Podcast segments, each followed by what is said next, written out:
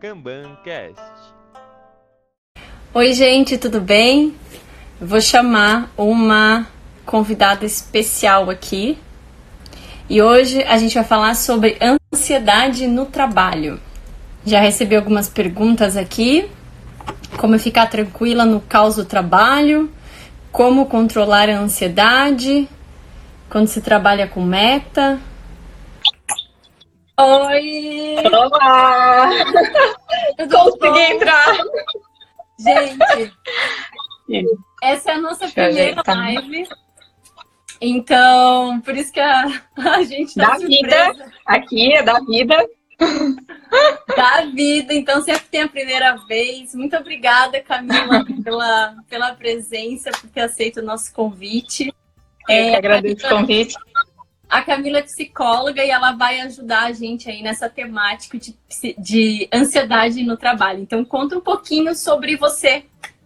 Bom, além de psicóloga, eu sou gerente de RH, então eu acredito que é super conivente com o assunto também, porque além de ver no consultório, eu vejo na, na realidade ali do dia a dia o que, que pode acontecer, o estresse que pode gerar tanto situações dentro de casa, como situações no trabalho, de como um afeta o outro.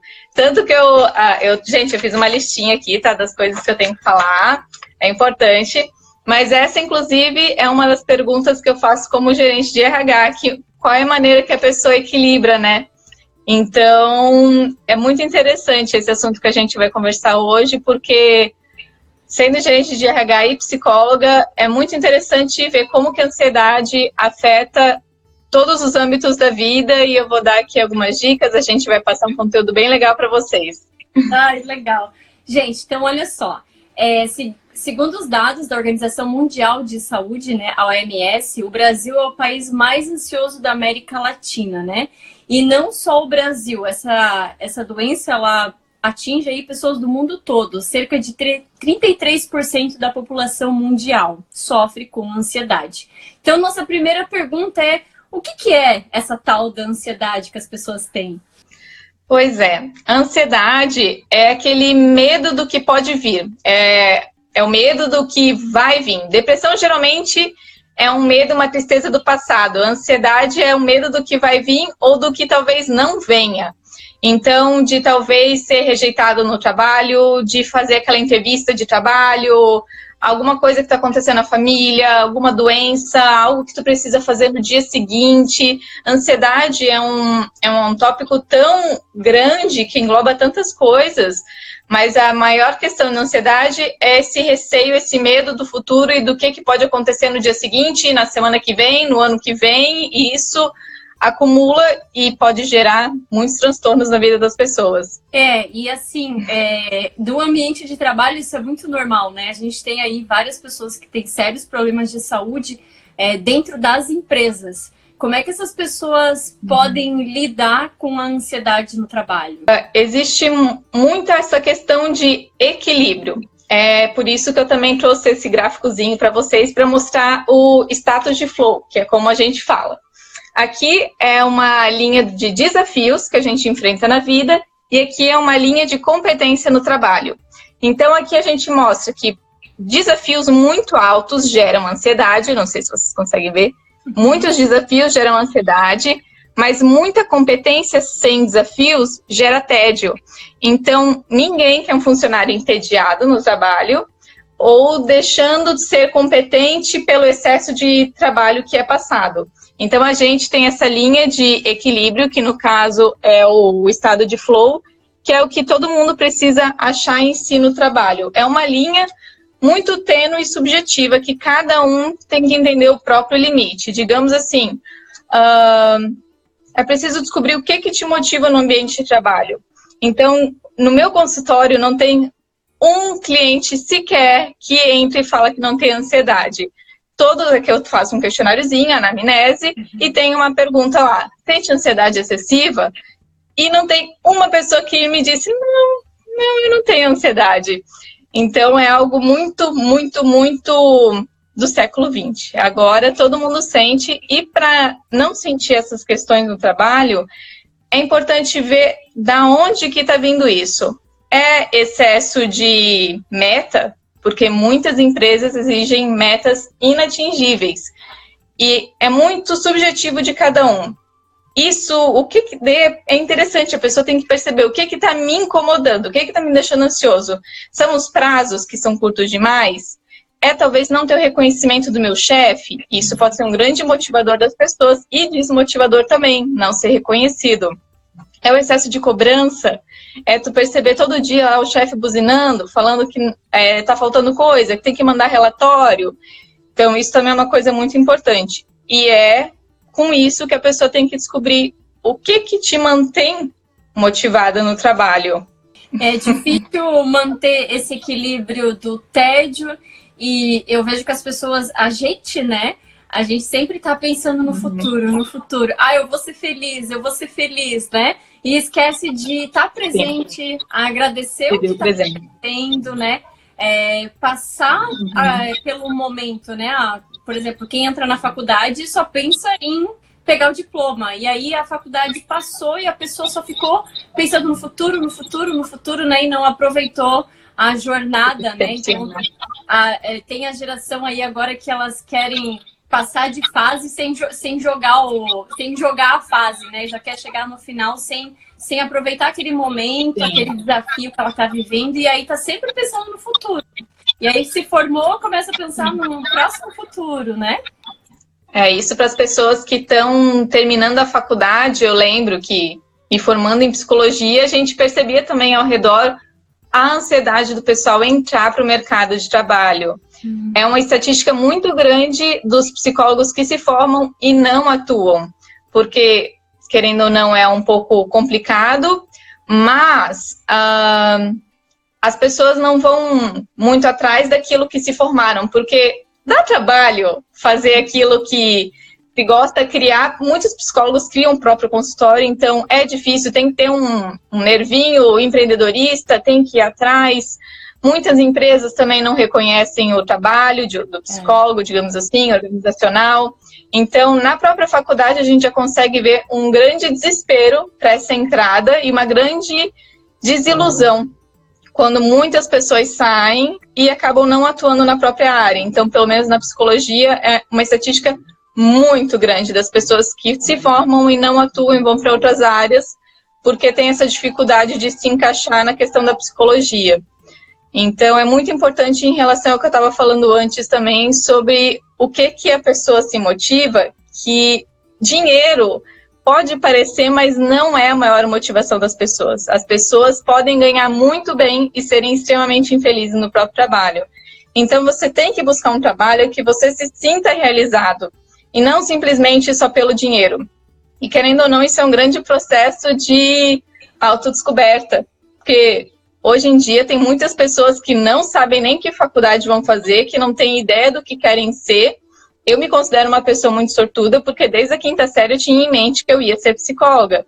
Mas a maioria massiva das pessoas saem do terceirão sem saber o que fazer trabalham simplesmente pela necessidade ou de ter que ajudar a família ou de querer conquistar as próprias coisas, em qualquer trabalho que simplesmente deu dinheiro, não é feliz com aquilo que faz. Então, isso acaba gerando muito estresse e ansiedade na vida da pessoa. É, e também, assim, é, por um outro lado, também tem as pessoas que ficam travadas, acabam não escolhendo nenhuma faculdade, porque, ai, ah, não sei o que eu quero ser. Sendo que, independente da universidade que você escolha, cada faculdade vai ter aí um caminho que você pode trabalhar em inúmeras uhum. coisas, né? Como se a pessoa fosse se formar numa profissão e fosse só fazer um tipo de atividade aquilo, é. na vida. E hoje, a gente, uhum. principalmente em empresas de tecnologia, você pode estar trabalhando em diversas outras coisas também, né? De, pode ser pessoas de uhum. diversas uhum. áreas trabalhando junto lá, fazendo outras coisas. E aí, assim, dentro Exatamente. das empresas, a gente tem, né, altos níveis de estresse também, não só para quem está entrando no mercado de trabalho, mas é, o Brasil aí, é, por afastamento dos trabalhadores, é, é, a terceira causa aí que mais é, preocupa o INSS, que as pessoas estão se afastando aí por ansiedade. Então, como que a gente consegue também é, tratar a causa raiz? A gente vê que muitas empresas hoje, a gente vê que tem... As pessoas tentam tratar muito sintoma, né? Ai, toma isso para dormir, né? Toma remedinho para se acalmar. E aí, o que, que essas pessoas podem fazer para tentar? Parece que ela não está tratando a causa raiz do problema, parece que ela só está é, amenizando aquele, aquela dor que ela está tendo naquele momento, né? Ai, palpitação, ou não está dormindo, mas a pessoa não, não identificou e não está não tá tratando. Como é que a gente consegue é, identificar alguns sintomas e, quem sabe, buscar um tratamento? Sim, a questão do burnout, que no caso é a fadiga excessiva do trabalho, é, gera bastante afastamento, porque, inclusive na faculdade, teve uma professora que se afastou por burnout. Imagina, psicóloga, professora universitária, se afastou porque simplesmente exigia demais dela e ela não conseguia lidar com aquilo. Inclusive, onde eu trabalho também, um funcionário se afastou porque, tu vê, acontecem coisas, foi no próprio ambiente de trabalho e a gente nunca imagina como que a pessoa possa reagir a qualquer situação. Aconteceu um caso de um, um hóspede achar que tivessem roubado no apartamento dele o laptop dele, que ele não estava achando, e por isso ele levou o hóspede, levou a TV embora do local. Daí que é um hotel. Daí o camareiro que estava trabalhando nesse quarto, ele que limpou, ele teve um surto psicótico. Ele simplesmente não conseguiu mais trabalhar, ele teve que ser internado ele, inclusive, até hoje está internado em hospital psiquiátrico, simplesmente pelo surto que ele teve de não conseguir lidar com o medo e com a questão de medo de ser punido por a, a gente achar que foi culpa dele, que não é. As pessoas, às vezes, os hóspedes dão uma de louco. Mas só pelo, pela ansiedade, pelo medo que ele sentiu de ser punido por essa situação, teve um surto, teve que ser afastado pelo INSS, internado em hospital psiquiátrico, para se tratar de uma questão dessa. E é interessante que tu falou antes, a, os sintomas de não conseguir dormir, e isso é uma dica muito importante que eu tenho para os nossos espectadores. Muitas pessoas têm essa dificuldade de dormir. É muito frequente, inclusive em consultório.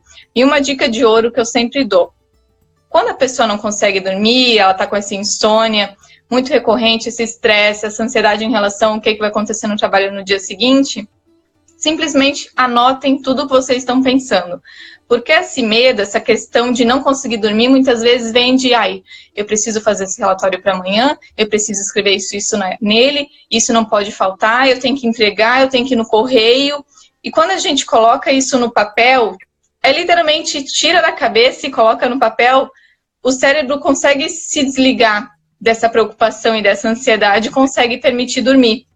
Porque senão a pessoa fica matutando justamente com esse medo, como eu falei, a ansiedade é um medo, com esse medo de esquecer o que, que ela precisa fazer amanhã, semana que vem. Então é muito importante a pessoa se organizar numa agenda, ou simplesmente anotar o que ela precisa fazer na manhã seguinte, ou no dia seguinte, ou simplesmente anotar o que, que ela está pensando para aquilo simplesmente sair da cabeça dela e ela parar de se preocupar, seja no celular, no papel, onde preferir. Mas onde tu deixar anotado, o corpo já sente a segurança de ufa, não estou mais em perigo, tá aqui, não preciso me preocupar. E isso, então, isso é muito importante. E essa dica é muito boa porque a gente usa isso no Kanban. Dentro das equipes ágeis, no desenvolvimento de software ou no marketing, na administração, é, a gente lista todas as atividades da semana ou daqui duas semanas, coloca na parede tudo que tem para fazer, né? Tudo que tem que ser feito, não mais do que isso, para também não gerar ansiedade para a equipe daqui duas semanas. Depois. Daqui um mês a gente coloca ali só o essencial do que o time vai conseguir. E são atividades do tamanho que a equipe consiga entregar em até um dia, por exemplo, no máximo dois dias. E aí o time todo dia ele olha para aquilo ali, ele consegue ver é, o que, que ele tem para fazer, o que, que seus colegas estão fazendo, né? Sem ter que ficar perguntando, e aí, tá pronto? E aí, tá pronto, né? Sem ter um, um líder ali, ele olha para a parede e você já consegue visualizar todo o trabalho do conhecimento, todo o trabalho que o time está fazendo ali no dia a dia. Então, é uma, é uma das técnicas aí também para tirar um pouco dessa ansiedade da equipe, da liderança.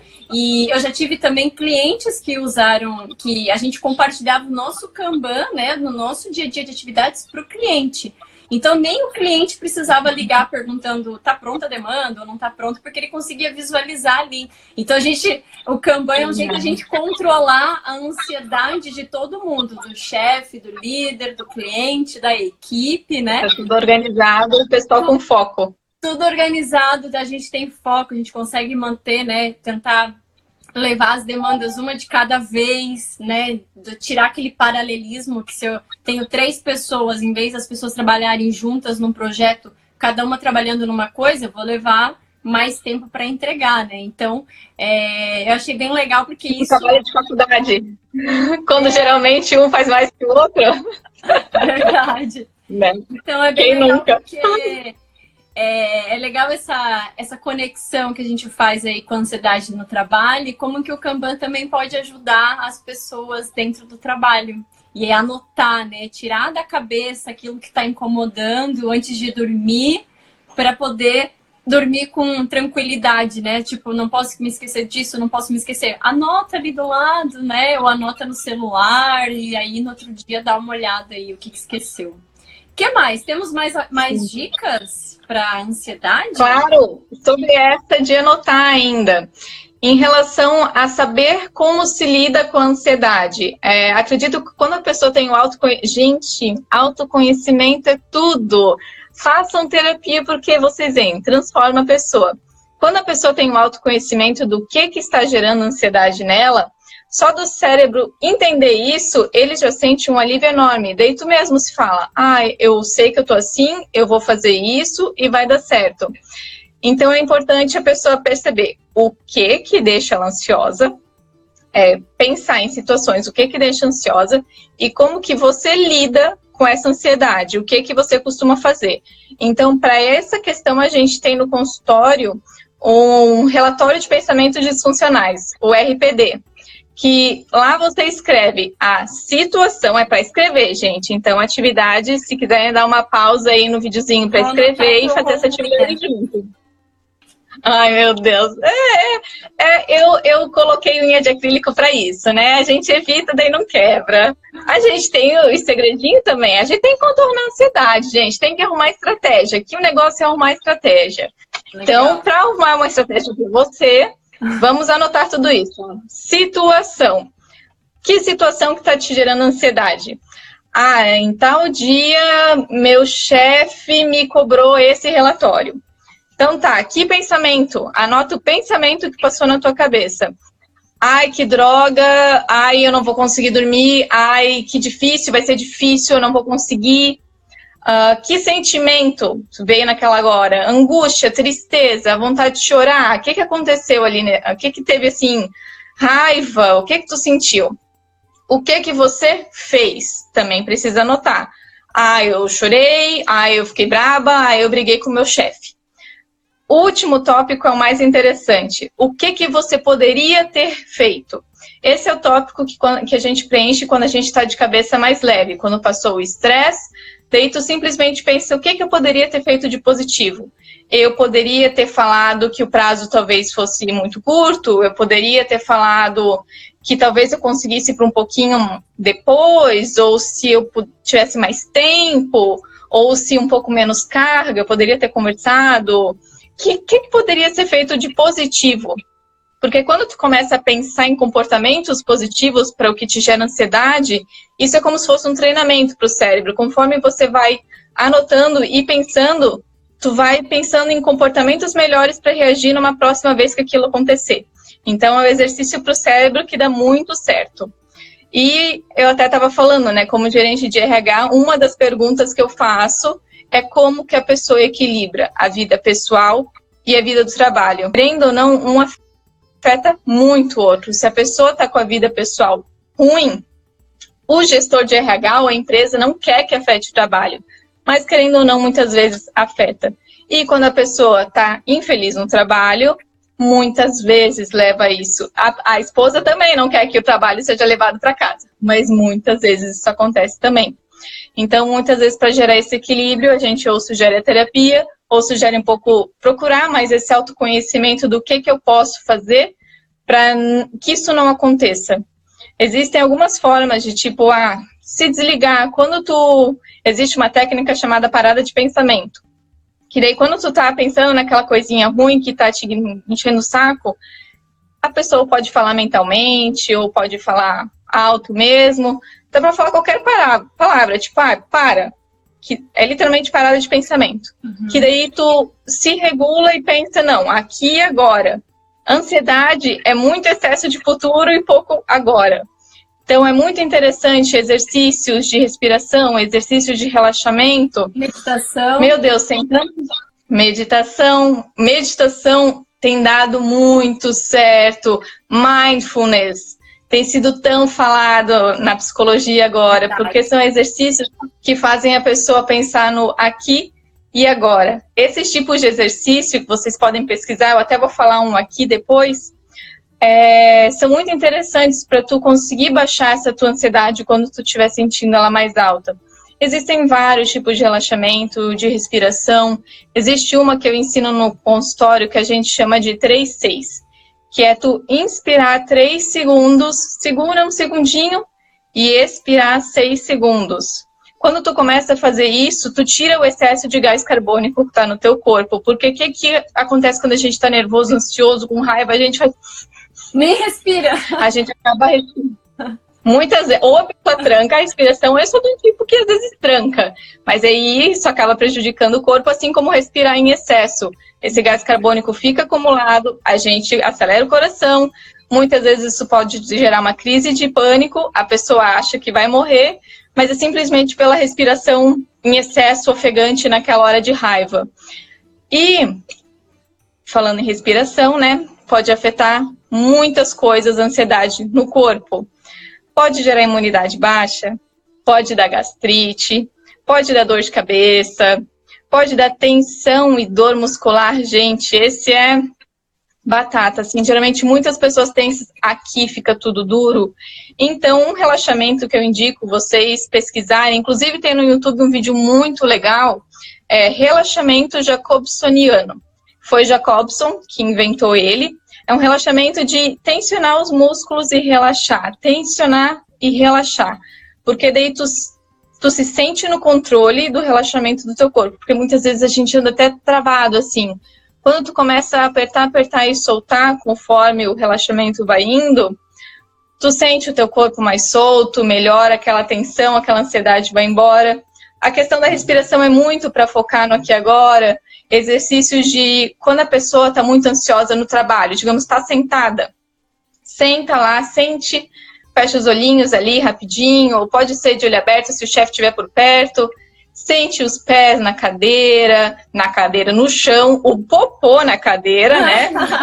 os braços encostados na cadeira, sentir as costas, começar a olhar ao redor, pensar em três coisas que tu tá percebendo, Existem muitas técnicas para deixar a pessoa no presente para evitar que ela fique pensando naquilo. Daí, se ela continuar pensando, dá uma notadinha no que está te incomodando, para daí, quando tu precisar pensar naquilo, tu pensar, em vez de ficar matutando aquilo muito cedo do necessário. Ai, que legal, amei as dicas e, gente, é, se você identifica que algum sintoma, ou se você está fazendo as técnicas e não está conseguindo lidar com isso sozinho, né? Acho que a aceitação de que precisa de ajuda e realmente procurar ajuda é fundamental, né?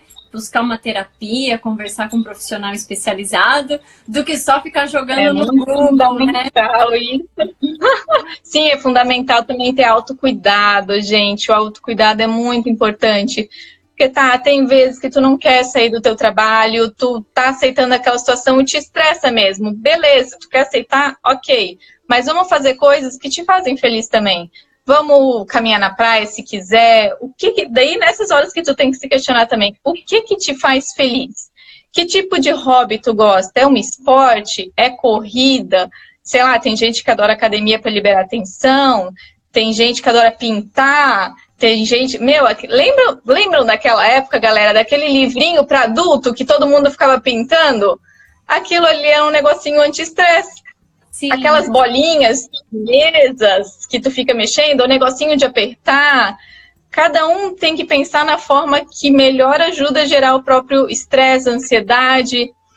Meu Deus, seja se cuidar, seja fazer um procedimentozinho estético, seja ir na praia com a família, seja sair com as pessoas que você ama, você precisa, precisa tirar esse tempo para você mesma. Porque é. senão a gente fica louco, né, gente? Verdade. a e... gente precisa ter esse equilíbrio. E é muito importante também a pessoa ter uma gestão da carreira dela, né? Porque às vezes a pessoa tá naquela empresa e ela não tá confortável, ela não tá gostando, mas ela também fica esperando a empresa é, sei lá, pagar uma certificação para ela, ah, a empresa não faz nada por mim, mas o que, que você está fazendo também pela sua carreira? Porque a partir do momento que você, né, toma as rédeas da sua vida, não é a empresa responsável pela sua carreira, né? Aí sim você tem a oportunidade de tá buscando uma outra empresa, né, respirando novos ares, de repente indo para uma outra cidade, fazendo um tipo de trabalho diferente. Então, nem sempre a empresa é, né, 100% culpada disso, porque afinal a vida da pessoa é a vida é da ela, pessoa. Né? Então, ela tem que escolher as próprias coisas, escolher o próprio ambiente. Ela tem autonomia, ela é adulta, na maioria das vezes quando não é menor aprendiz. Ela é adulta, sabe o que é melhor para si, muitas vezes, e se não souber, tem psicólogos que te ajudam nisso. É, então, assim, gente, eu sempre falo muito aqui de dica de carreira, né? Por isso que eu quis trazer a Camila aí para vocês. É, mas, assim, busquem essa independência dentro da, da empresa, né? Porque empresa é igual um relacionamento. Enquanto está bom para a empresa e está bom para você, tá tudo legal, né? A partir do, do momento que não está mais bacana, o que, que a gente pode aí já construir para transformar a tua carreira, para tirar você dessa zona de conforto que às vezes pode acabar te adoecendo, né? Sim, não vale ficar se sentindo refém da empresa, refém daquele salário. A pessoa tem autonomia de simplesmente procurar outra coisa, ver o que, que mais gosta de fazer na vida, procurar realmente o que faça feliz e não só questão prática, fácil, digamos assim. Eu entendo que muitas vezes não é fácil, não é fácil achar um emprego que se goste, se ame daquilo que faz, mas pelo menos procurar algo que ama naquele emprego e se focar nisso e se motivar com isso. É, para quem está começando, começando até mais novo, está com mais garra, com mais objetivos, né?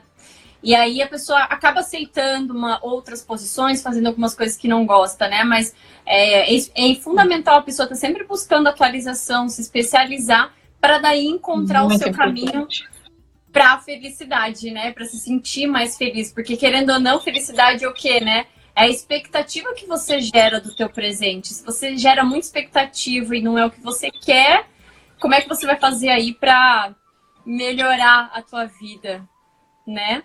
Exatamente, nessas horas a pessoa precisa se questionar o que que faz feliz. autonomia te faz feliz? Dinheiro te faz feliz? Quais são os Ter um relacionamento né? sério?